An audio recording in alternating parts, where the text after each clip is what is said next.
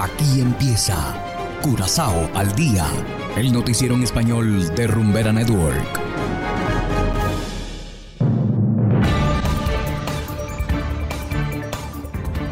Muy buenas tardes, estimados oyentes de Rumbera Network 107.9 FM.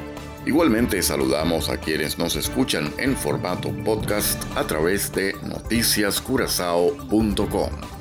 Hoy es martes 10 de mayo de 2022 y estos son los titulares.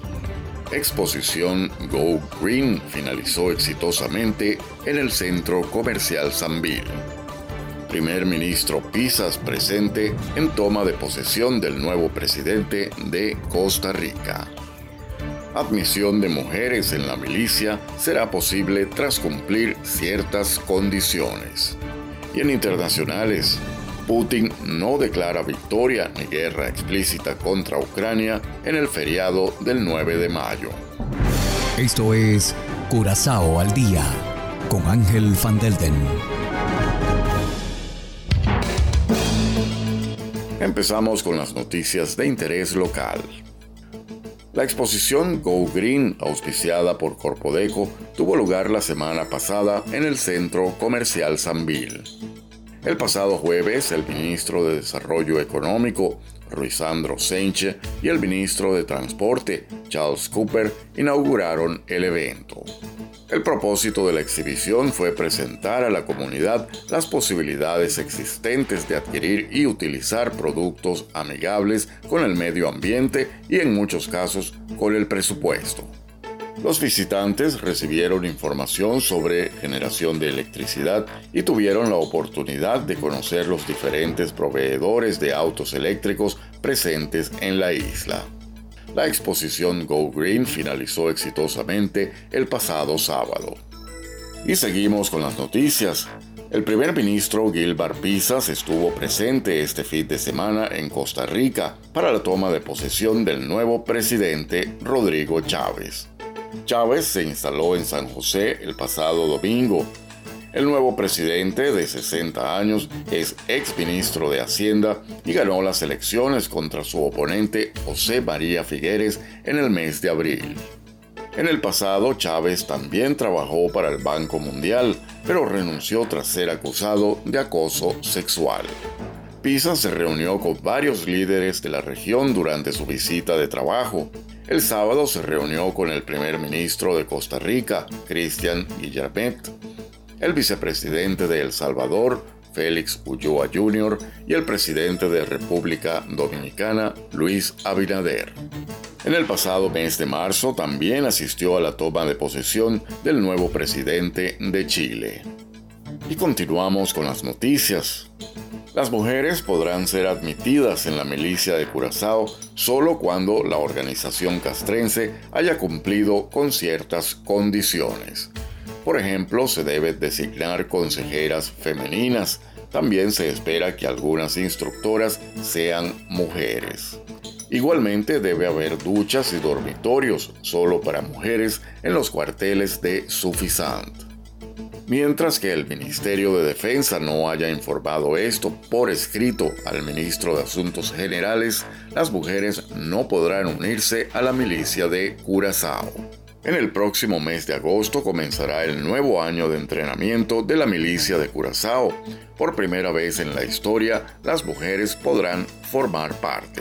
Al final del año de capacitación se realizará una evaluación las impresiones y experiencias de las mujeres también se incluirán en esta evaluación. Y hacemos ahora una breve pausa y enseguida regresamos con más de Curazao al día. Estás disfrutando de Rumbera Network. La hoja, pastilla, el ron, mucho de tequila, el pared, vacila, dilata de la pupila. Tú me saliste mala, mala, mala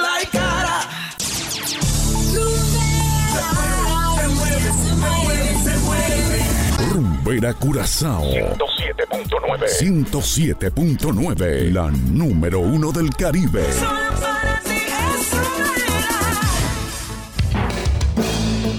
Continuamos ahora en el ámbito internacional. Expertos y funcionarios de inteligencia pensaban que el 9 de mayo, día donde se celebra la victoria rusa contra los nazis, habría sido un punto de inflexión en la guerra en Ucrania. Como nos cuenta la copo Lucy, nada de esto ocurrió. El feriado del 9 de mayo, día de la victoria en Rusia, según expertos y funcionarios internacionales, habría tenido que ser el momento en el que Moscú anunciaría su victoria en Ucrania, o una posible escalada de la invasión con una explícita declaración de guerra contra Kiev. Nada de eso ocurrió. Al contrario, frente a un despliegue de vehículos blindados y soldados ataviados, el presidente Vladimir Putin elogió al ejército de Rusia por luchar por la patria y pronunció un discurso desafiante que describió falsamente su invasión de Ucrania como una extensión de la lucha contra el nazismo en Europa durante la Segunda Guerra Mundial y definiendo a los ucranianos como nazis. Sin embargo, no anunció ningún cambio en la campaña militar. Luchan por su patria, por su futuro, para que nadie olvide las lecciones de la Segunda Guerra Mundial, para que no haya lugar en el mundo para verdugos y nazis. Al no declarar una victoria en Ucrania, Putin sugirió que la guerra siga adelante, después de más de dos meses en los que su ejército ha tropezado repetidamente y está atrapado en un punto muerto cada vez más sangriento. Pero tampoco renovó sus amenazas implícitas de guerra nuclear o pidió a los rusos más sacrificios. Se creó una amenaza absolutamente inaceptable para nosotros y además justo al lado de nuestras fronteras. Todo indicaba que era inevitable un choque con los neonazis, los banderistas, a los que se jugaban Estados Unidos y sus socios más jóvenes. El peligro creció cada día. Rusia ha rechazado preventivamente una agresión. Fue una decisión forzada, oportuna y la única correcta. El presidente Volodymyr Zelensky de Ucrania refutó la lectura de la historia de Putin y sus referencias a la Segunda Guerra Mundial. No decimos podemos repetir, porque solo un loco puede desear repetir los 2194 días de la guerra, el que está repitiendo los horribles crímenes del régimen de Hitler hoy. Entre tanto, las fuerzas rusas han intensificado sus ataques en el este y el sur de Ucrania, desatando una andanada de misiles y artillería en la región de Lugansk el lunes, aunque no han podido apoderarse de mucho territorio nuevo. Jacopo Luzzi, Voz de América, Washington. Y bien, estimados oyentes, de esta manera llegamos al final de Curazao al día. No olviden que pueden descargar la aplicación Noticias Curazao disponible totalmente gratis desde Google Play Store. Trabajamos para ustedes Engelbert Martínez desde el control técnico y ante los micrófonos Ángel Van Delden. Tengan todos una feliz tarde y será hasta la próxima. Aquí termina Curazao al día, el noticiero en español de Rumbera Network 107.9 FM.